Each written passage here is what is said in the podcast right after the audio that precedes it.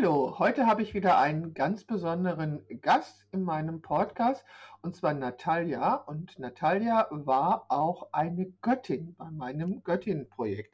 Hallo Natalia. Hallo Beate, schön dich zu hören. Ja, ich freue mich, dass du da bist. Erzähl doch mal den Zuhörerinnen, wo du lebst und was du vom Beruf bist. Ich äh, lebe in Krefeld mit meinen zwei Töchtern, ähm, bin 48 Jahre alt und meine Töchter sind 17 und äh, 18. Und äh, ich bin beruflich äh, Finanzcontrollerin sozusagen äh, und habe ganz viel mit Zahlen zu tun.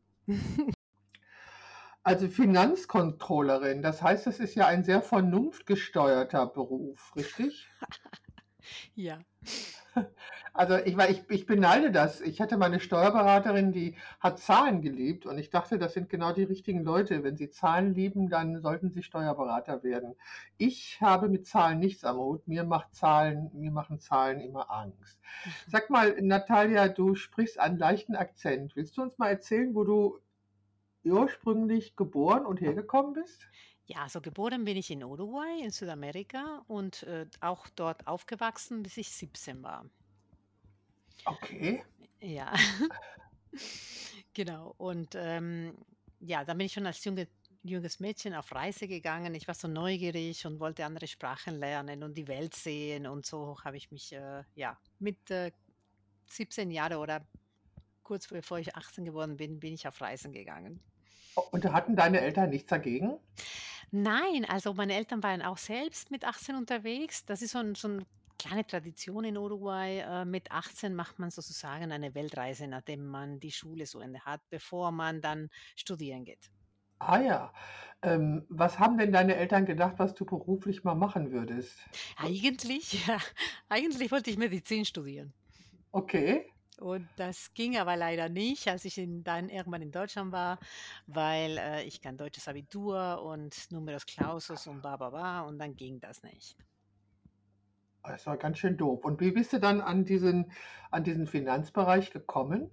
Ähm, ja, ich habe ja als junges Mädchen immer in der Firma von meinem Vater, ähm, gearbeitet, in den Ferien und so weiter. Und das war ein Bereich, den ich mich einfach, ja, sozusagen in, in, in, der, im Blut hatte. Und dann dachte ich, ja gut, okay, dann, wenn ich nicht das machen kann, was ich machen möchte, dann mache ich das, äh, wo ich vielleicht ein, schnell einen Job finde. Okay. Was war denn in der Schule dein liebstes Schulfach? Mm, auf jeden Fall Biologie. Okay. Bereust du das, dass du nicht Ärztin geworden bist? Mm, Ja, das ist schwierig schwer zu sagen, ich weiß es nicht. Ich mag mein Leben so, wie sie ist. Ähm, es wäre natürlich toll gewesen, aber ja, im Nachhinein kann ich gar nicht wissen, äh, wie es gewesen wäre, wenn. Ähm, Das das stimmt, das stimmt. Es ist ja. eine blöde Frage. Ja, genau. Da bin ich ja einfach in der Schweiz gegangen, habe ich dort ähm, studiert, in eine ganz kleine Uni, habe ich BWL studiert und das war das Haus von David Bowie. Ah, das war total genial. Also das war so, so eine Villa auf dem Berg in Montreux in der Schweiz. Also das war der Hammer. Deswegen, also bereuen tue ich's auch nicht. Fährst du regelmäßig nach Hause? Ähm, jetzt ein bisschen weniger, die weil die Kinder ja in den Schulen sind, beziehungsweise noch ein paar Jahre sind sie in den Schulen. Wo sie klein waren, war ich jedes Jahr mindestens einmal da, ja. Aha, und sprechen deine Kinder auch Spanisch? Ja, das tun sie. Ach, Also ist das toll. ja, genau. Also Ah, das finde ich ja großartig. ja, also Oh. Sprachen sind absolut mein Ding gewesen, schon immer. Das heißt, äh, ich habe einige Sprachen gelernt und habe dadurch auch meine Mädels, äh, stark beeinflusst, ja. Waren denn deine Eltern damit einverstanden, dass du in Deutschland bleibst? Hm, ja, also meine meine Eltern waren einverstanden, dass ich das mache, was mich glücklich macht. Ich bin, äh, mit ganz viele Freiheiten groß geworden. Das war wirklich sehr schön. Und, ähm, sie finden Deutschland eher so mittel, weil es immer so kalt und so schlechtes Wetter ist. Also, sie kommen mich nicht ganz so lange besuchen wie meine Schwester, die in Barcelona wohnt. Also alle also ihre hast du noch mehr Geschwister? Ja, tatsächlich. Also meine Familie ist ein bisschen kunterbunt. Ich habe noch einen Halbbruder, der wohnt in Uruguay und einen Stiefbruder, der wohnt in Florida, in USA. Wow, und deine Ja, Eltern fahren rundrum die alle besuchen? ja, genau. Meine Mutter vor allem, äh, sie reist am liebsten und sie ist jedes Jahr, äh, im Sommer auf Tour, genau. Ist das toll? Wie alt ist deine Mutter? Sie ist jetzt, äh, Anfang 70, also 73. Mhm. Wow. Ah ja, das ist ja Ja. toll. Und die reist, es ist toll, aber wenn ich mir vorstelle ich habe ja nur eine Tochter, aber wenn ich mir vorstelle, die würde so weit weg wohnen ich meine, Barcelona ist auch toll, aber das fände Ja. ich auch sehr schade. Na ja, gut, okay. Aber deine Mutter reist halt gerne und, ähm, klar ja, super.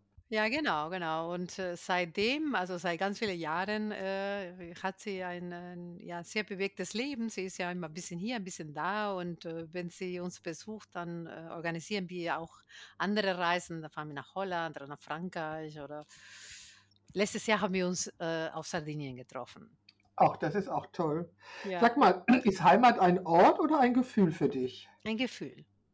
Beschreib doch mal, was Heimat bedeutet als Gefühl. Hm, ja, das ist da, wo mein Herz und meine Seele zur Ruhe findet, wo ich mich geboren fühle. Ja. Und das ist momentan in Krefeld? Das hört sich komisch an, aber ja, momentan ist es im momentan jetzt gerade ist das in Krefeld, aber wenn ich zum Beispiel auf Sardinien will bin, dann fühle ich mich dort total, äh, zu Hause. Oder wenn ich in der Schweiz bin, dann habe ich auch das Gefühl, ich ich, äh, kehre heim. Also, ja, es sind die Orte, wo ich mich wohlgefühlt habe oder wo ich positive Seiten erlebt habe. Okay. Und wenn du irgendwo auf der Welt leben könntest, wo wäre das dann? Oh, das ist schwer.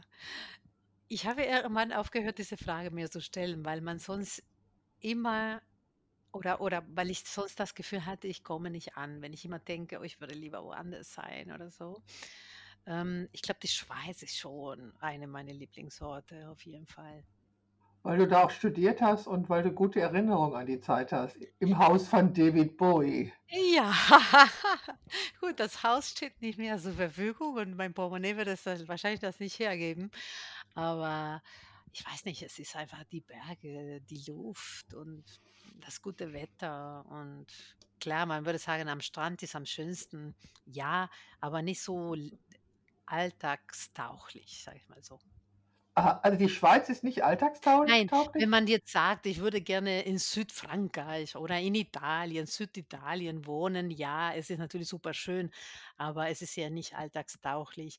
Da würde man weit weg von der Familie sein und, ne, das ist eher so 'n Traumvorstellung vielleicht. Ja. Mhm. Hast du eine Lebensphilosophie? Ja, ein Lebensmotto habe ich. Und der lautet schon seit ganz vielen Jahren: „Friede, Freude und Freiheit.“ Okay, das hört sich nicht schlecht an. ja. Bist du ein Gefühls oder ein Kopfmensch? Definitiv ein Gefühlsmensch. Und das als Finanzexpertin, oder? Ja. Wie geht das denn zusammen? Ja, das ist verrückt, aber, ähm, ich bin wirklich ein Ges Gefühlsmensch. Ich kann aber sehr gut mit meinem Kopf arbeiten. Nichtsdestotrotz, ich finde, man muss sein Bauchgefühl oder seine ganze Gefühle mitnehmen, um alle Entscheidungen, die man trifft, zu treffen. Da hast du natürlich recht. Also, das sehe ich genauso. Also, ich höre auch sehr gerne und sehr viel auf meinen Bauch und das war auch noch nie falsch. Ja. Und das geht ja lustigerweise seit ganz vielen Jahren auch im Fachlichen. Jetzt wird ein bisschen spirituell vielleicht, aber man kann natürlich seine Mentoren oder seine Kollegen, äh, äh, auf eine andere Ebene auch das Fachliche fragen. Das ist schräg jetzt. Das ist jetzt vielleicht ein bisschen schräg. Vielleicht Nein, nein, lassen nein, wir das. nein, nein, erk erklär, also, wie meinst du das? Ähm, ich meine, vor einigen Jahren habe ich mir die d die Frage gestellt, warum beruflich und privat nicht kombinieren? Okay. Und ich bin ein sehr emotionaler Mensch, aber ich bin auch ein sehr spiritueller Mensch. Und wir haben ja sehr viele Ebenen der Kommunikation. Um bis vor vielen Jahren habe ich gedacht, dass ich spirituelle Eben nur spirituelle Themen geklärt werden können. Aber es ist nicht so, für mich mindestens. Hallo Natalia, entschuldige bitte die Unterbrechung, aber irgendwie hatte ich hier das äh, 'n technisches Problem. Kein Problem. Du hast wir haben gerade über das Thema ähm, Bauch und Verstand gesprochen und du hast erzählt, dass du deinen Bauch benutzt, das war falsch. Du hast, wolltest mir erklären, wie du mit deinem Gefühl deinen Kollegen was erklärst? War das, ist das richtig? Nicht ganz, nicht ganz. I- Wir haben ja gesprochen ähm, zum Zahlenmensch, Kopf gesteuert, Bauch gesteuert und, und, und dann habe ich ja gesagt, dass das ähm, ähm, auch im Berufsumfeld äh, oder wenn man auch berufliche Entscheidungen trifft, ähm, jetzt man nicht unbedingt seinen Bauch abschaltet, sondern die Bauch, äh, der Bauch entscheidet ja auch mit. Genau. Genau, genau. Und äh, ja, da, da hatte ich ja noch erzählt äh, zum Thema Spiritualität und äh, Ebene der, e- verschiedene Ebenen der Kommunikation, dass man auch im fachlichen Bereich ähm, Fragen in den Raum stellen kann, jetzt für die spirituellen Leute unter euch, die das vielleicht nachvollziehen können. man kann ja natürlich auch fachliche Fragen in den Raum stellen und äh, kriegt man eine Antwort dazu. Das war so ein bisschen, äh, ja, das, was ich erzählen wollte. Ich habe es nicht ganz verstanden, was du sagen willst, ehrlich Ja, gesagt. also mm, in die spirituelle Welt oder wenn man in eine Meditation geht, stellt man ja eine Frage zum Beispiel oder wenn man eine Frage klären will, ähm, meditiert man darüber und äh, gegen den Fall, wenn man ganz viel Glück hat, bekommt man eine Antwort dazu. Soweit kannst du folgen, was ich meine, ne? Also das heißt, wenn du, wenn du eine berufliche Frage hast, dann medit- meditierst du darüber. Sozusagen, also genau, ich bin ja schon sehr geübt, das heißt, ich meditiere nicht so sehr darüber, sondern ich schicke die, die, die, die Frage zum Beispiel zu irgendwelchen Kollegen oder Vorgesetzten auf die spirituelle Ebene, auf die energetische Jetzt Ebene. verstehe Und ich dann bekomme ich auch die Antwort dazu. Großartig. Ja, Ja, ein bisschen ja, jetzt, aber jetzt habe ich, jetzt habe ich das verstanden. Das heißt, ah, jetzt habe ich das verstanden. Ja, also das ist ähm, doch eine sehr weibliche Art des Umgangs mit Spiritualität. Oder kennst du auch Männer, die so mit Spiritualität umgehen? also ich habe das jetzt in den, in den äh, Arbeitsumgebungen, diese Theorie äh, noch nicht von irgendjemand anderes gehört. Ähm, Deswegen kann ich jetzt nicht sagen, oder Frauen oder Mann. Grundsätzlich äh, Spiritualität, äh, ja, ich glaube, die Sinnen der Frauen sind vielleicht ein bisschen ausgeprägter. Ja, also ich, ich, ich, hast du eine Ahnung, warum das so sein könnte? Hm, Es liegt vielleicht an der, an der Biologie der Frau, oder? Ja, also wir sind ja unterschiedlich und Ja, wir äh, wollen das ja auch feiern, diese Unterschiedlichkeit. ja, Und wir, es ist ja auch wichtig, dass wir unterschiedlich sind. ja, Also, dass wir in unserem Körper Kinder heranwachsen lassen können, also neue Menschen heranwachsen lassen können. Das ist ja eine wahnsinnige Gabe. ja, Und ähm, ich erzähle Ihnen mal immer ein Beispiel, was mich sehr fasziniert, weil es ist ja so, dass in dem, in dem Embryo, ja, was in meinem Bauch heranwächst, äh, wenn es eine Tochter ist, wie bei mir und bei dir ja auch, sind in diesem Embryo schon die Eier angelegt, aus denen deren Kinder entstehen. ja.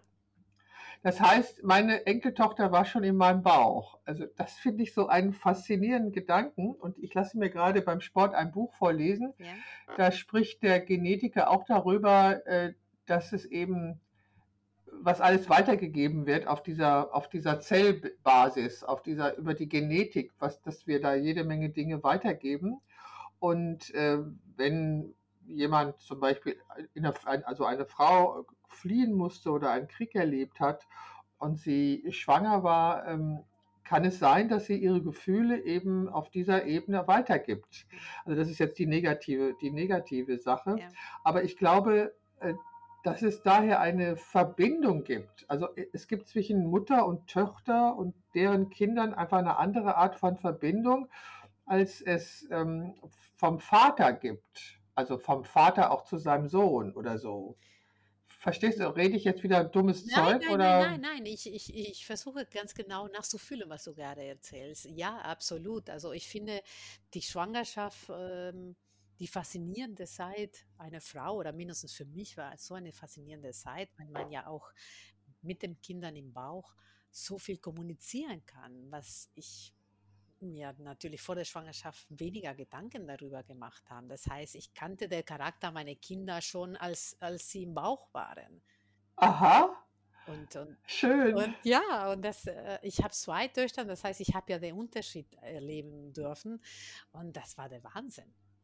Mhm. Und, äh, ich hätte am liebsten 10 Kinder gehabt danach, weil es einfach so der Hammer war, diese Zeit, ne? Das das das ist eine Person, eine komplette Person. Also, man sagt ja, der Charakter der Kinder wird oder man kann die Kinder erziehen oder da da glaube ich gar nicht dran. Ich glaube, dass Kinder einfach ein komplette fertiger Mensch in kleinen Körper sind.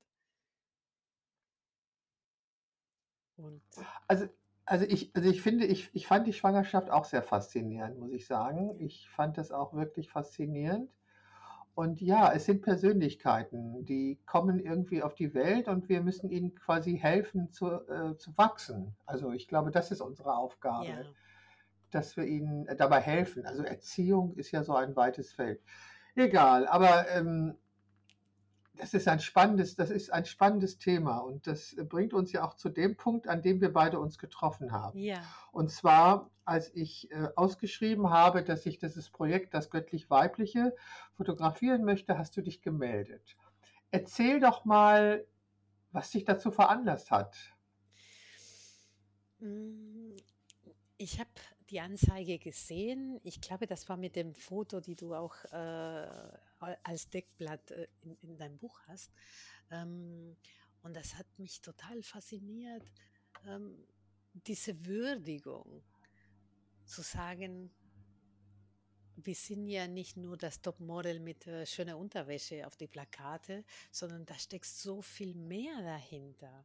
Und dieses erstes Bild, das äh, ich gesehen habe, ähm, hat mich einfach total begeistert und da sah ich mich auch schon in diese, i- in diese Form und dann dachte ich, Wahnsinn, wenn ich mich auch selber so sehen konnte und äh, diese ganzen oder die Themen vergessen könnte, die so überflüssig sind, überflüssig sind, wie ich habe hier drei Gramm zu viel oder da vier Gramm zu viel.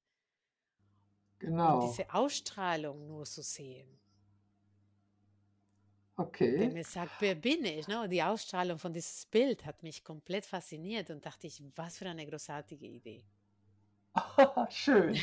Also, ähm, das Bild, was auf dem Titel ist, kann es nicht gewesen sein, sondern ich habe mit den Fotos geworben, die ich vor 4 Jahren Ah, gemacht okay, habe. Also, okay. mit den mit den ersten Frauen habe ich, äh, das gemacht, weil das Titelbild ist eins wirklich ist relativ spät erst entstanden. okay. Aber ich habe mich für dieses Titelbild entschieden, weil also, ich finde, da kam alles zusammen. Da ist so eine weibliche Energie, so eine so eine kraftvolle Energie, Ja. dass ich das sehr passend fand.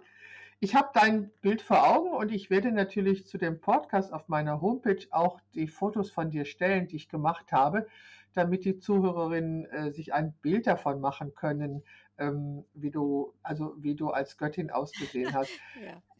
Erzähl also, du also, du fandest die Idee hat dich angesprochen. Wa wa was ist die was ist Weiblichkeit für dich? Ja, ich ich ich muss, äh, ganz kurz in mich, äh, kehren und und so zuzuhören, was was, äh was ist Weiblichkeit? Das ist Schöpfung, das ist Liebe, Erotik, es ist Leben, Licht, alles zusammen. Und als du dann, ähm, zu meinem Shooting gekommen bist, du weißt ja, es gab ja ein paar Festlegungen. Also, es gab einmal die Frucht und dann gab es verschiedene andere Accessoires. Wie hast du das wahrgenommen? Hm, ich muss sagen, ich war so aufgeregt. Ich war so aufgeregt und so gespannt, was was jetzt passiert und, ähm, äh, mit der Frucht war ich ja war ich fasziniert über den den der Verknüpfung zwischen Fruchtbarkeit und Frucht und, ähm, die Accessoires, ähm, ja, da hatte ich ja diese dieses Krönchen mit den sah aus wie Mutter Maria und erleuchtet. Und, äh, fand ich, das passte einfach genial zu mir. Okay, Ja. also, äh, bist du ein religiöser Mensch? Nein, nein, gar nicht. Also, ich bin ich bin, äh, religionsfrei aufgewachsen und, äh, lasse ich mich da nicht in irgendwelche Religion oder Schublade stecken oder festhalten oder eingrenzen.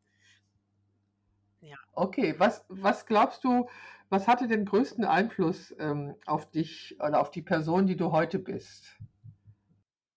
Meinst du im im im so in Verknüpfung so 'n Shooting oder oder Nei nein, nein, in mein überhaupt. Also, Leben n grundsätzlich? ja, genau, in deinem Leben, genau.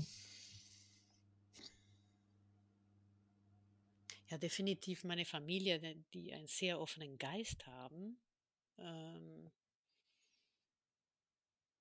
das Land, wo ich aufgewachsen bin. Meine Reisen, die Sprachen, die tolle Menschen, die ich immer wieder kennengelernt haben.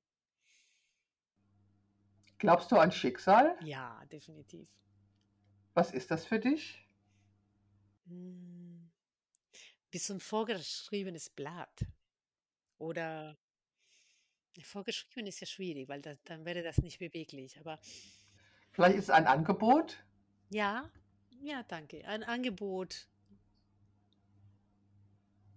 ja, wo Menschis wo Menschen, die irgendwie zusammengehören, wieder zusammenkommen. Okay. Ähm, also, du warst beim Ja. Shooting, also, die Idee fand die Idee fandst du toll und du dir hat auch gefallen, wie ich dich fotografiert habe. Also, die Accessoires, die ich ausgesucht habe, fandst du, die passten zu dir. Und, ähm, dann, äh, was wie ist es dir denn danach gegangen? Also, hat das irgendwie, ähm, noch 'n Einfluss gehabt? Hat das nachgehallt oder wie bist du damit wie wie gehst du damit um, mit der Erfahrung, eine als Göttin, als das göttlich-weibliche, ähm, abgebildet worden zu sein? Also, das war ein Wendepunkt in meinem Leben, muss ich wirklich sagen. Also, das war der Hammer. Das hört sich so heftig Ja, an. es war aber auch so. Ich weiß nicht, ob ob dir das bewusst ist, was du da veranstaltet hast. Also Nein. ja, wie gesagt, also, ich ich fande mich in meinem Leben fand ich mich immer sehr hübsch und und hatte ich so mit mir selbst war ich sehr zufrieden, desto ich war aber trotzdem sehr kritisch mit mir selbst. Also, bin ich jetzt habe ich da 2 Gramm zu viel oder da oder dies oder jenes. Und als ich diese Bilder gesehen habe, habe ich gedacht: „Oh mein Gott.“ Da dachte ich „Wow.“ Wahnsinn. Ja, ja. Also, man muss sagen, Natalie ist ja nun Südamerikanerin Ja. und, ähm, äh, das, ähm, habe ich auch gesehen in ihr, als ich sie fotografiert habe. Das das ist schon ein Unterschied. Also, ähm, ich glaube, dass du von deiner kulturellen von deinem kulturellen Hintergrund, in dem du sozialisiert worden bist, Ja. Weiblichkeit auch anders wahrnimmst, als es deutsche Frauen tun. Ja gut, das kann das kann natürlich sein, ja, ja, ja. Man die Sache ist auch ein bisschen so das Klima, ne? In Uruguay, äh, waren 6, 7 Monate, wo man ziemlich wenig Kleidung trägt und und dann versteckt man sich, äh, nicht hinter 10 verschiedene Lagen, äh, fast das halbe Jahr das ganze Jahr. Das ist ein bisschen anders, ja. Das stimmt schon. Ja, aber wie nimmst du denn die Frauen hier in Deutschland wahr?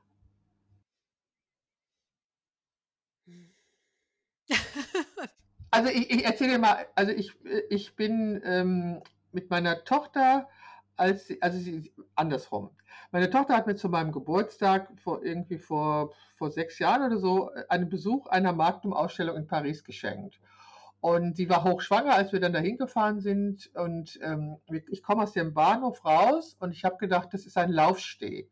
Die Pariserinnen gingen da entlang wie auf einem Laufsteg. Es war ein ganz normaler Wochentag und ich hatte das Gefühl: „Was ist denn hier los?“ Also, das war meine Wahrnehmung, dass die dass die Pariserinnen ja, sie hatte einfach eine komplett andere Ausstrahlung, als die Frauen hier in Düsseldorf haben oder wie ich die Frauen hier in Düsseldorf wahrgenommen habe.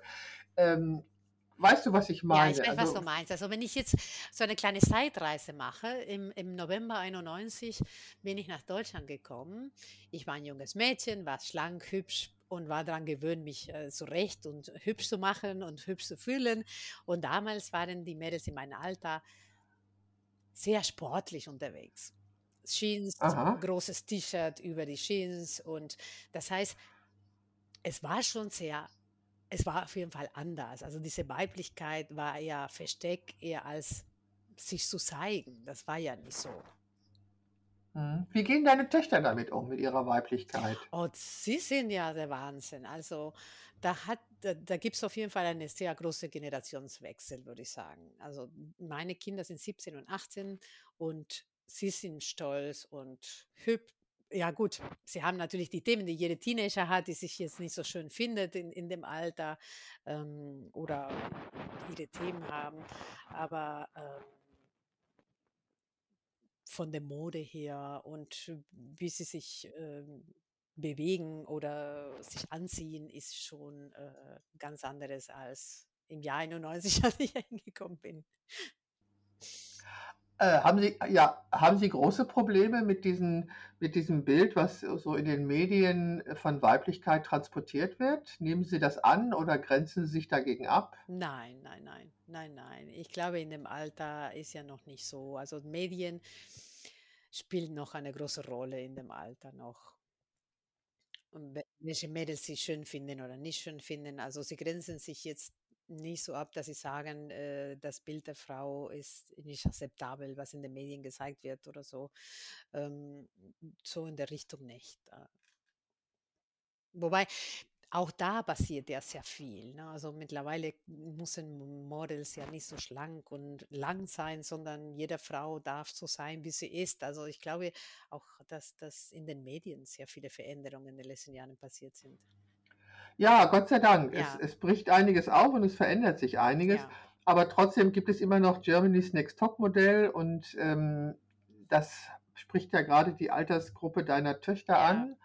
Und ähm, ich bin halt ha- sehr froh, dass ich keine Mutter von solchen jungen Mädchen bin, die diesem, die diesem Thema so ausgeliefert sind, weil das stelle ich mir nicht einfach vor, da die Welt gerade zu rücken. ne? Ja, aber Also ich finde, das sollte man nicht ablehnen. Also ich habe das tatsächlich auch geschaut in meinen Kindern, weil uns ja einfach diese Transformation und, und die künstlerische Seite des äh, Fotografiers, der Fotoshooting, ne? also von vorher, nachher, was man aus so einem Fotoshooting, was für ein Bild entsteht. Also das hat uns total fasziniert und wir haben das geschaut und wir haben es aber kritisch geschaut. Ne, dass eine Frau nicht nur das ist, sondern man darf so einen Job haben oder machen, wenn man den Spaß hat daran. Ähm, aber auch kritisch äh, zu sehen und, und zu sehen, Menschen sind so viel mehr als das. da, das ist wichtig. Haben deine Töchter schon Berufsvorstellungen? Ja, also ähm, die Große möchte Medizin studieren und die Kleine findet sie noch, also sie mag gerne, sehr gerne Medien, äh, Schauspiel, Literatur und da bewegt sie sich momentan. Ach, Sie, ja, Natalia, für was würdest du mitten in der Nacht aufstehen? auch du, für mich kann man für jeden Spaß haben. Also Wofür würde ich mitten in der Nacht aufstehen? Natürlich für die Kinder, wenn es nicht gut geht. Für eine tolle Reise. Für einen warmen Kuchen.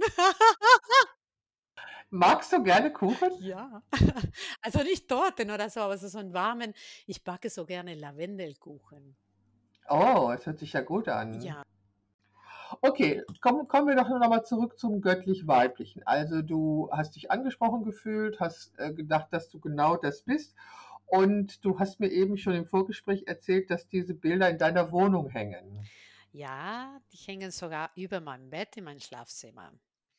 Ich habe ein, ein ganz altes französisches Bett äh, aus dem 18. Jahrhundert und äh, so, sonst sehr, sehr wenig im Zimmer und äh, über meinem Bett sind die zwei Bilder. Und äh, das eine Bild äh, ist das Bild, was äh, auch in dem Buch ist, ähm, wo ich wie eine Göttin aussehe oder wie das göttliche Weibliche. Und das andere Bild ist, was wir außerhalb des Shootings, wo ich äh, äh, lache. Ähm, und die Bilder finde ich faszinierend äh, und geben mir so viel Energie, wenn ich in, diesen, in mein Schlafzimmer reinkomme und diese Bilder sehe, ist einfach alles in Ordnung. Ja, ich strahle mich selber entgegen, sozusagen. Äh, es ist wunderbar, dass du das sagst. Also, dass meine Arbeit diese Wirkung hat, das wünsche ich mir natürlich. Und wenn du das bestätigst, das finde ich ja großartig. Also, das äh, gefällt mir sehr. Ich danke dir sehr. Ja. Sag mal, welches war das schönste Kompliment, das man dir jemals gemacht hat?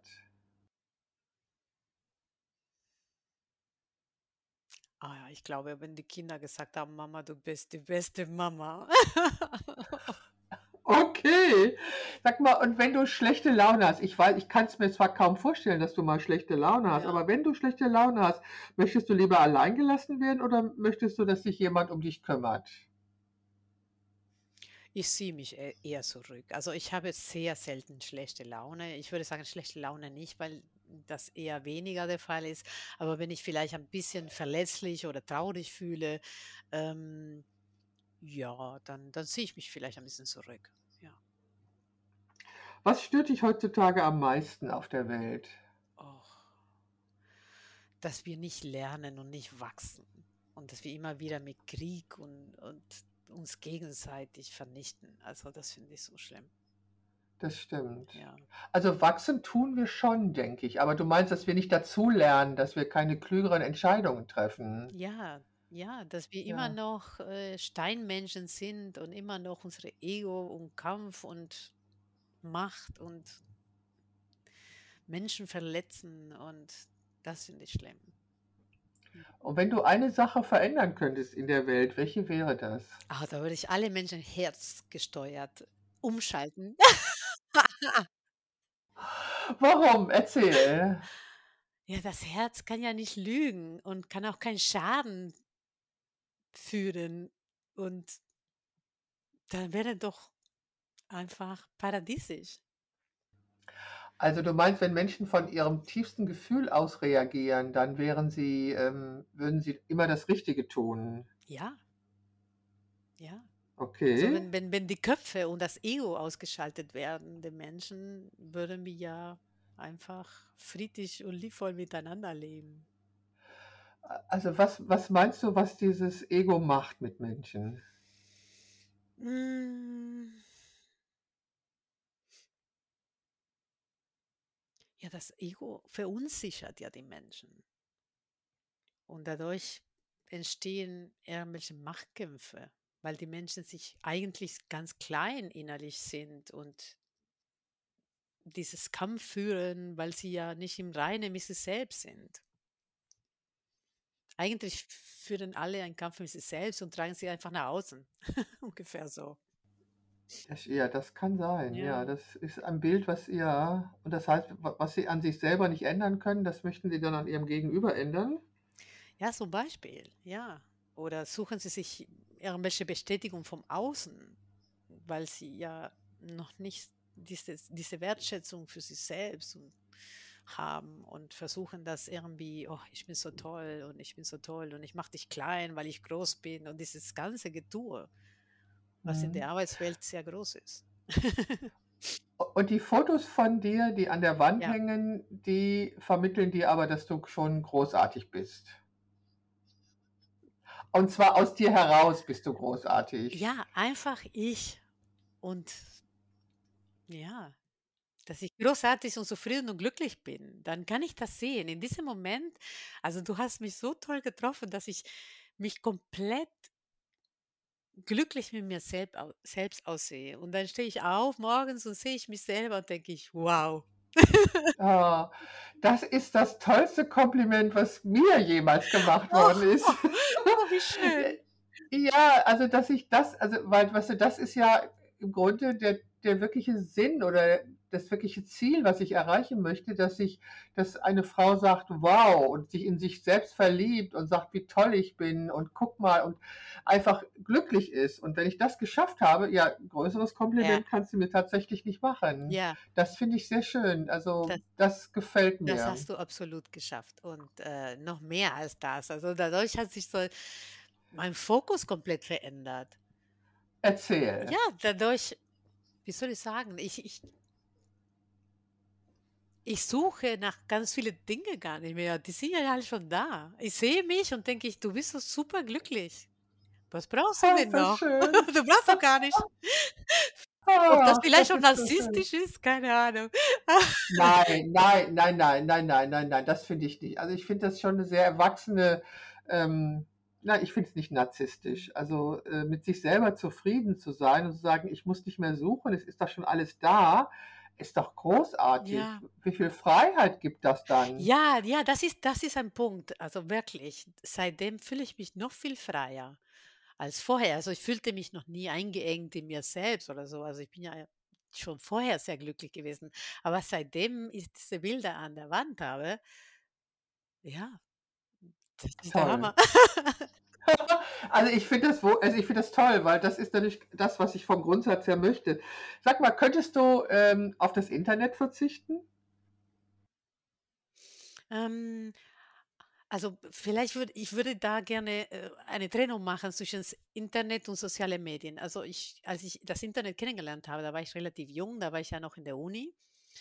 Und ich finde, der Zugang zu Information, die die wir durch das Internet haben, einfach faszinierend, dass man Bücher, äh, hat, dass man forschen kann, dass man lesen kann, lernen kann, dass man Tutorials sehen kann zum egal was für Themen. Also, da drauf würde ich nicht verzichten wollen. Auch soziale Medien und Co., also, spielen für mich ja nicht so 'ne große Rolle. Okay, aber wir haben uns zum Beispiel, äh, über die sozialen Medien kennengelernt. Das stimmt. Ne, du hättest mich nie getroffen, wenn wir nicht auf der gleichen Plattform unterwegs gewesen wären. Das stimmt allerdings. Siehst du, das habe ich so habe ich das ja noch nicht gesehen. Ja. Ja, ich glaube ja, es gibt einen T oder, äh, anders gesagt, es gibt einen Teil von den sozialen Medien, ähm, worauf ich ganz einfach verzichten könnte. Also, Instagram und Co. und so, ähm, das würde ich vielleicht lassen können, ja.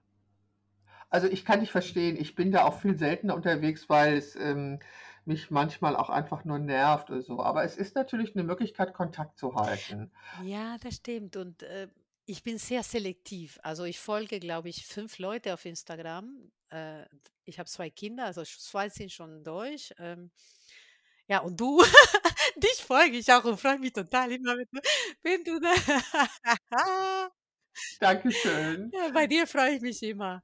Und, äh, Veit Li. Veit Lindau und noch mein Bruder. Also, das war's. Ja, also, ich ich denke, es ist auch richtig, selektiv zu folgen. Also, ich glaube, das ist auch die wichtigste Herausforderung, äh, die wir als Eltern haben, unseren Kindern beizubringen, dass sie selektieren müssen, dass sie nicht blind irgendwie allem folgen, sondern genau hingucken. Das finde ich 'ne echte Herausforderung. Und meine Enkelkinder sind ja Gott sei Dank noch klein und ich bin wirklich sehr gespannt, wie sich das entwickeln wird, wo der Älteste ist jetzt in die Schule gekommen und ich finde ja, die Schule hat ja einen wahnsinnigen Einfluss. Also, da passiert ja wirklich einiges mit so 'nem Sechsjährigen, wenn der plötzlich in die Schule geht. Ich bin total beeindruckt, wo ich es schade finde, dass er zu Corona-Zeiten in Ah, die Schule ja. geht, aber Ja. na gut. Also, auf das Internet, äh, kannst du nicht verzichten, weil das doch ganz viele Möglichkeiten gibt. Aber auf was könntest du in deinem Leben nicht verzichten? Hm, auf jeden Fall auf die großartige Beziehungen zu meinen Töchtern. Also da Mhm. drauf würde ich nicht verzichten wollen. Das kann ich gut verstehen. Das kann ich gut Das ist verstehen. das ist für mich, ähm ja, seit sie da sind, ist das für mich so wichtig. Also, ich bin fasziniert seit den ersten Tag, dass sie da sind und ich freue mich immer wieder jeden Morgen, jeden Tag, wenn ich sie sehe und wenn ich Zeit mit mit ihnen verbringen. Also, da drauf würde ich auf keinen Fall verzichten wollen. Glaubst du, dass die Kinder, die heute geboren werden, es besser haben als, ähm, wir oder unsere Eltern? Hm. Also, besser ist schwer zu sagen. Besser weiß ich nicht. Ähm sie haben auf jeden Fall viel mehr Möglichkeiten. Äh, in welcher Hinsicht du? sich, äh, viel mehr Studiengänge, viel mehr Möglichkeiten, äh, finanziell. Ähm, sie haben die Welt ist greifbarer und und viel näher da. Also, als es kein Internet gab oder als ich in Südamerika war, ähm, da hatte ich das Gefühl, die Welt ist so weit weg. Es passiert ja gar nichts. Es ist so Mhm. langweilig. Und Mhm. heute gibt's so viele Möglichkeiten, was natürlich ja, sehr positiv, aber auch sehr negativ, weil das auch sehr stressig ist. Also, es ist Ja, es hat es hat ja immer alles eine schwarze und eine weiße Seite. Ja. Ja, ich weiß nicht, ob man das bewerten kann. Es ist eine andere Zeit und sie sind jetzt da und sie bringen so viel Information mit, wie du gesagt hast, ja, also Informationen von den Ahnen, von den Vorfahren. Ja, ja. Und es sind was mich auf jeden Fall fasziniert von dieser Generation ist, sie sind so clever. Ja, schön. Sie sind so intelligent und sie können so viel. Ich meine, sie sind 17, sie sind 18 und sie können so Ja. viel. Zack, Tutorial, sie können kochen, zack, Tutorial, können malen und können dies und jenes und das. Und äh, es ist schon genial irgendwie. Ja, das äh, ich habe auch das Gefühl, äh, meine Tochter war viel früher erwachsener, als ich das war und wusste viel mehr als ich. Aber es ist eigenartig, dass du das auch sagst. Woher kommt dieses Gefühl, dass wir glauben, dass unsere Kinder klüger sind? Ich glaube, das hat auch was mit der Welt zu tun, in der wir leben und mit den Möglichkeiten, die zum Beispiel das Internet bietet. Also wenn ich das Internet gehabt hätte zu Zeiten, als ich meine Diplomarbeit geschrieben habe, das wäre auch einfacher gewesen. Ja, das ist ein guter Punkt, dass du das sagst, weil ich schreibe gerade meine Masterarbeit. Ich habe ja studiert nebenbei die letzten Jahre. Ähm, ich habe einen Master im, im Business Coaching und Change Management gemacht. Ähm, ja, als, als Ausgleich zu, zu den Zahlenseite, was du ganz am Anfang angesprochen hast. Ne? Also der, der Faktor Mensch und der Entwicklung und die Veränderung und so weiter. Und ähm, ja, das ist ja faszinierend, dass man alle Materialien und alle Bücher und so viel Information direkt aus dem Internet herausziehen kann. Und wenn ich dann zurückdenke an der Zeit, wo ich in der Schule war, es gab eine Bibliothek in der Schule, da musste ich einen Bus nehmen, dahin fahren, gucken, ob ich äh, Bücher finde, die waren vielleicht 10 oder 15 Jahre alt. Also es ist schon eine andere Welt. Mhm. Mhm. Ich denke auch. Und wie gesagt, ich musste auch, ich bin rumgereist in Archive und mit Zettelkästen und habe da und da. Also es war spannend, es hat mir sehr gut gefallen, ne? auch das vor Ort tun zu können. Aber ich musste dann Briefe schreiben und ich weiß gar nicht, wie ich recherchiert habe. Ich glaube, ich habe dann auch was gesucht. Ich habe ja, ich habe, ähm, ich habe so eine kleine Forschungsarbeit geschrieben über eine, die erste Düsseldorfer Porträt- oder Atelierfotografin und ich habe dann die Frau ihres Enkels gefunden. Ich weiß gar nicht mehr, wie ich die gefunden habe. Hm. Na gut, da ist egal, erinnere ich mich jetzt auch nicht dran.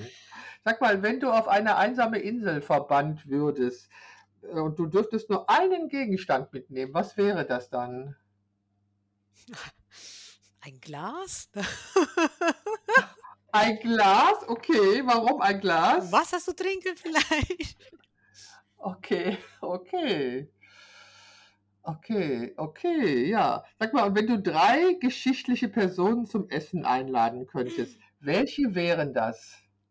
Also aus der Aus der Geschichte. Gesch Sie also können leben, sie können aber schon tot sein. Okay, also sie können, äh, die können leben, die können, ja, der, der ähm, Papst Franziskus auf jeden Fall. Warum?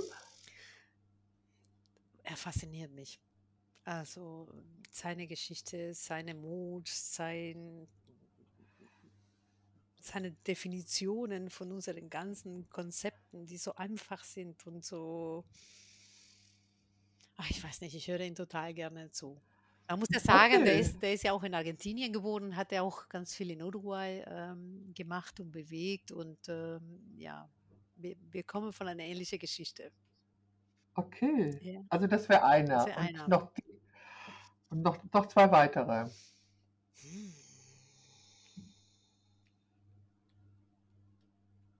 Das ist sehr schwierig. Weiß ich nicht. Fällt mir jetzt nichts ein. Also äh, nur den Papst ist doch auch Ja, langweilig. der, der Überleg Papst ist natürlich nur langweilig. Vielleicht äh, äh, noch ein, ein sehr gut aussehender äh, Mann, vielleicht auch noch. Okay. Ähm, ist, was ist dir wichtiger, die wahre Liebe oder ein Sechser im Lotto? Die wahre Liebe. Ja, das ist natürlich eine schwierige Definition. Was ist die wahre Liebe? Hm. Oder ein Sechser im Lotto? Da kannst du dir ja schnell ausrechnen, wie viel das ist. Ja, äh, äh, äh, also ich glaube, zu diesem Zeitpunkt meines Lebens würde ich ein Sechser in Lotto nehmen und äh, dadurch ganz, ganz viele Menschen großartige Dinge äh, machen, also Kinder unterstützen, meine Kinder unterstützen und dadurch Liebe zu verteilen in eine andere Form. Wahnsinnig. Ja, Was ist dir, was ist dir wichtiger, gesund oder lecker? mm, gesund auf jeden Fall. Würdest du Wildcampen oder Luxushotel vorziehen? Luxushotel leider. Ah, ich kann dich so gut verstehen. Wildcampen, ne. Ne, ne? Ne. Ich auch nicht, ich auch nicht. Sag mal, was ist dir wichtiger, Theorie oder Praxis? Praxis. Bist du eher ein Morgen oder ein Abendmensch? Morgen, definitiv. Ja, mich trifft man schon um 7 mit dem Hund unterwegs. Ah ja, ah ja, okay. Und wann gehst du abends ins Bett? Also, mein Cut ist 11:00. Ah Da ja. versuche ich immer schon im Bett zu sein, ja. Ja. Und schläfst du gut? Hast du 'n guten Ja, Schlaf? sehr gut. Okay, ich habe so einen einen Tracker, also man der sagt mir, wie viel Stunden oder Minuten ich geschnarcht habe. Das finde ich total witzig. Und wie viel Stunden ich tief geschlafen habe und wie viel Stunden ich nicht so tief geschlafen habe. Äh, sag mal, meditierst du viel? Ja. Ja. Morgens, abends? Ähm, ich habe das nicht so ausgegrenzt aus meinen Alltag. Also es ist sehr unterschiedlich. Aha, Ja. das heißt? Ja, ich finde, dass äh, dass Meditation nicht ei eine, ähm eine Beschäftigung ist, die man eingrenzen muss. Ne, ich meditiere, Okay. wenn ich mit meinem Hund zum Beispiel spazieren gehe. Ich weiß, was du Das ist meinst, ja. morgens, ne? Also, da habe ich meine meine Rituale oder ja, meine energetischen oder Energieritualen, wo ich sage, ne, verschiedene Erzähl mir davon. Ähm, ich habe so einigen, äh, Rituale, wo ich sage, okay, wo ich mich zentriere oder wo ich versuche, bei mir selber zu bleiben und nicht Energien, die von außen kommen, äh, an mir an mich dran zu lassen oder die mich belasten, die schicke ich dann einfach zurück dahin, wo sie hingehören oder Ähnliches. Das finde ich super. Ja. Ja, das tut mir sehr gut, also. Ja, Ja. mi mir hat mal mir hat, äh, ähm eine Freundin hat mir auch mal mit mir eine Übung gemacht, äh, Energien zurückzuschicken, wo sie herkommen, die nix mit mir zu tun haben. Das fand ich auch sehr schön. Ich hatte mal so 'n Ärger mit 'ner Visagistin, die irgendwie was von mir wollte. Egal, ist 'n anderes Thema. Sag mal, gibt es ein Buch oder ein Gedichtband, äh, den den du immer wieder gerne in die Hand nimmst und den du gerne liest oder zitierst? Hm. Nein, nein, nein, das würde ich nicht sagen. Es gibt einige Bücher, ähm, die mein Leben mich geprägt haben. Erzähl. Ja, jetzt muss ich jetzt muss ich ja mal gucken. Also, es gibt, ähm, ein Buch, eine Schriftstellerin, äh, aus Uruguay, die die Geschicht äh, ihre Geschichte oder die Geschichte der Frauen in ihrer Familie erzählt in der Zeiten der Diktatur, wo ich aufgewachsen bin. Und dieses Buch hat, äh, mich auf jeden Fall sehr geprägt oder se hm, vielleicht nicht geprägt, aber befreit von der Ungewissheit von damals. Das heißt, in der Diktatur also, ich bin so 'n bisschen apolitisch aufgewachsen. Ich nenne das apolitisch, das heißt, ohne eine politische Meinung aufgewachsen, weil das so 'n bisschen die Schutz war von unseren Eltern, damit wir in der Diktatur, ähm, keine Probleme bekommen sozusagen. Das heißt, alle politischen Themen, die wurden ja nicht in der Familie diskutiert, sondern außerhalb der äh, der Familien oder der der Zuhause-Räumen. Ne, der räumliche Zuhause. Und, äh, dadurch war oder ist meine Generation sehr politisch passiv gewesen. Und, äh, dieses Buch hat einige Dunkelkapitel oder Dunkelthemen, die nie in der Familie so ausgesprochen worden sind oder wo wir nicht wussten: „Was ist denn eigentlich passiert?“ Ähm, erzählt und, ähm ja, das das hat mich fasziniert. Und, ähm ja, und al al als Kind hat haben mich die 3 Musketiere Okay. Okay. Die 3 Musketiere war äh, ist so mein Herzensbuch gewesen als Kind. Ich weiß es auch nicht, äh Was war das? War's die Freundschaft oder war's, Der äh Mut, die Freundschaft und dieser Zusammenhalt und, äh, ja, also die Originalversion von Dumas, ne? Also, ja. Mhm. Okay, und wenn du heute was guckst du dir heute im Fernsehen an? Ähm, sehr gerne historische Serien oder historisch angehauchte Serien. Nenn doch mal eine. Outlander zum Beispiel. Outlander ist doch großartig, Ja, oder? ja, ja, Outlander ist, äh, genial. O Ha, aber was ist was ist daran so faszinierend? Das habe ich mich immer wieder gefragt, weil die Liebe zwischen den beiden wird ja zwischen Jamie und Claire, Mhm. die wird ja so was von überhöht. Das, Ja. ähm also, es ich glaube, das das ist die wahre Liebe, die da irgendwie gezeigt wird Ja. und, äh, das spricht irgendwie 'ne Sehnsucht in uns Frauen an, oder? Ja, ja, ich glaube, hm, wir werden aber auch von der Art, wie die Serien in Netflix, ähm, aufgenommen werden, schon sehr stark beeinflusst, ne? Diese Serien, es passiert jede Minute was. Also, zusammen ist zusammen, komme ich hier, bin ich da und der ist nicht da und der stirbt, ah noch, der lebt. Also, diesen Rhythmus ist einfach Ja, ja, das ne, ne, das meine ich Ach so, nicht. Also, okay. das ist ne, ne, das meine ich Ja. nicht. Ist klar, dass die also, die in diesen in de in deren Alltag passieren halt Dinge, äh, ja. Also, ich halte solche Serien für Märchen für Erwachsene. Ja. Nein, aber ich frage mich einfach also, nur allein die Geschichte von Jamie und Claire, von diesen beiden Hauptpersonen, die es ist ja ihre Liebesgeschichte, Ja. die eben, äh, erzählt wird und die hat die ist so rein und die ist so tief und die ist so allumfassend Ja. und ich ich glaube, dass, ähm ich weiß nicht, ob das real ist. Ich weiß nicht, ob es solche Beziehungen geben kann. Also, du bist geschieden, ich bin geschieden. Also, wir wir wissen nicht, ob es solche Beziehungen gibt, aber irgendwas spricht uns an daran und ich ich denke mir, das ist irgendwie die Sehnsucht nach nach dieser Vollkommenheit, nach diesem nach dieser unendlich allumfassenden Liebe, die durch nichts zerstört werden kann, die da erzählt wird und darum, äh also, da wird ja auch viel über Krieg erzählt und, äh und so weiter und so weiter. Ich Ja. ich über ich überprüfe die historischen Daten und Darstellungen nicht immer. Meine Schwester, die macht das. Wenn meine Schwester ein Buch liest oder dann üb überprüft sie geht sie immer ins Internet und recherchiert, Ja. ähm, wie die wie die tatsächlichen Fakten waren. Das finde ich total nett. Das mache ich nicht, also so. Aber, ähm Ja, ich glaube auch, ja, diese Sehnsucht füreinander, die sie haben und diese Liebe und der geht ja natürlich über, äh, Portale und über Kriege und und, äh, ja, also, denke ich mir auch, dass dass wir Frauen auch noch diese Romantik oder diese Vorstellung haben von diese total unbegrenzte Liebe ohne Wenn und Aber und ja. Ja, dass da so 'ne Sehnsucht gibt. Also, wir wir wissen irgendwie, das hat mit der Realität wirklich wenig zu tun, aber da gibt's irgendwie die Sehnsucht. Du bist ja nicht die Erste, die die sagt, dass sie ein Outlander-Fan ist. Ich bekenne mich dazu, weil ich, äh, keine Pro weil ich da keine Probleme mit habe. nicht. Das das habe ich nicht, also, da stehe ich zu. Aber was guckst du denn noch für Serien außer Outlander? Oder gibt's da Ne, ne, ne, also, es es gab ja ganz viele historischen Serien, ne? Ob es jetzt Ehrlich, welche? ja, ähm, ah, ich weiß jetzt gar nicht, wie die heißt. Die, äh, Fackeln im Sturm Ah, gab na, es das habe ich nicht gesehen. Ich weiß nicht, was es ist. Aber die Geschichte von Mary, äh, die die Königin von Irland zum Beispiel, Queen Ah, Mary. kenne ich ja, kenne ich nicht. Nein? Gibt's da 'ne Ja, Serie? das ist auch eine Serie.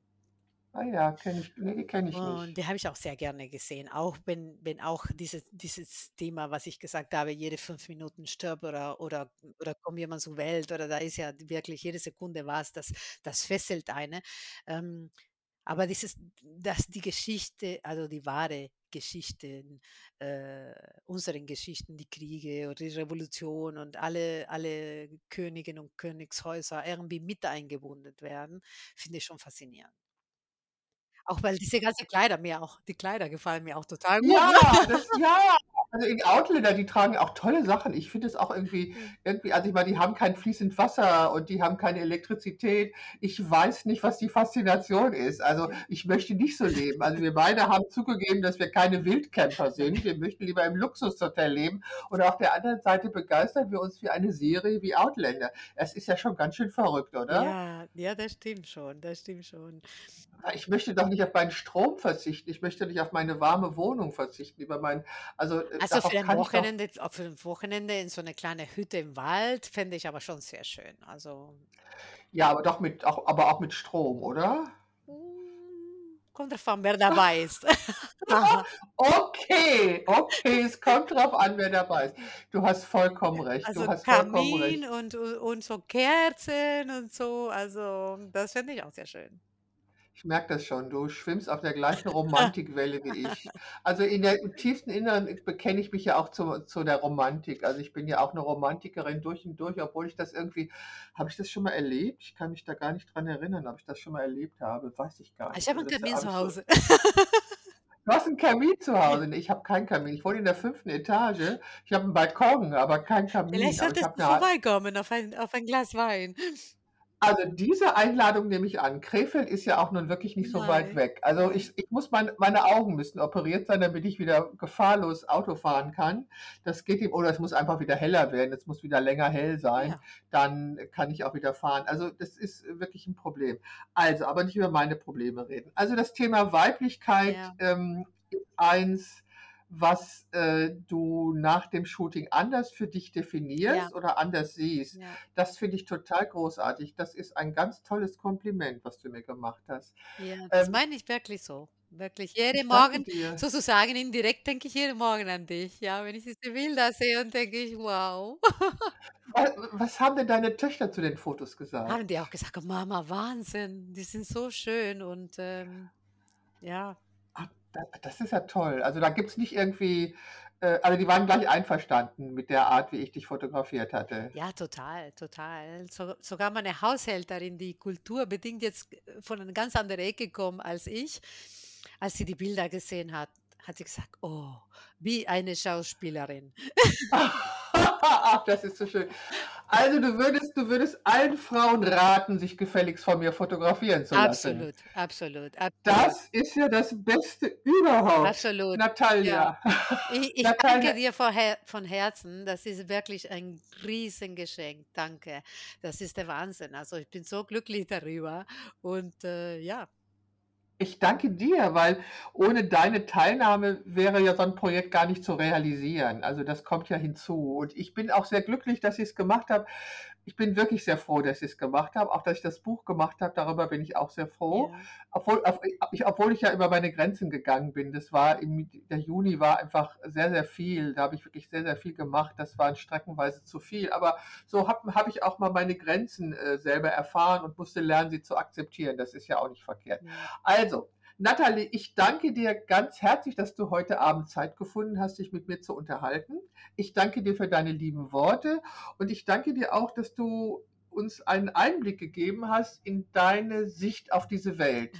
Ich glaube, sie ist aufgrund deines des Hintergrundes, äh, vor dem du sozialisiert worden bist, doch 'n bisschen anders. Ja, glaube ich auch. Und das ja, und das finde ich ich finde das gut, dass es so ist, weil ich ich liebe ja diese Vielfältigkeit. Ich finde, das ist der größte Gewinn des 21. Jahrhunderts, diese Vielfältigkeit der Begegnungen, die möglich sind. Und, ähm, ich danke dir sehr und die Einladung, vor deinem Kamin einen Tee oder einen Rotwein zu trinken, die nehme ich sehr gerne an. Ja, da das würde mich richtig, richtig freuen, denn es verbindet uns was Großartiges und das kann man ja gar nicht mehr wegmachen sozusagen. Und, äh, ich finde total schön, wenn wir uns noch mal wiedersehen und vielleicht dieses Gespräch, äh, vertiefen und erweitern könnten. Gerne. Ich würde auch gern deine Töchter mal kennenlernen. Das fände ich total interessant, deine Töchter zu sehen. Das würde mich unglaublich interessieren. Ja.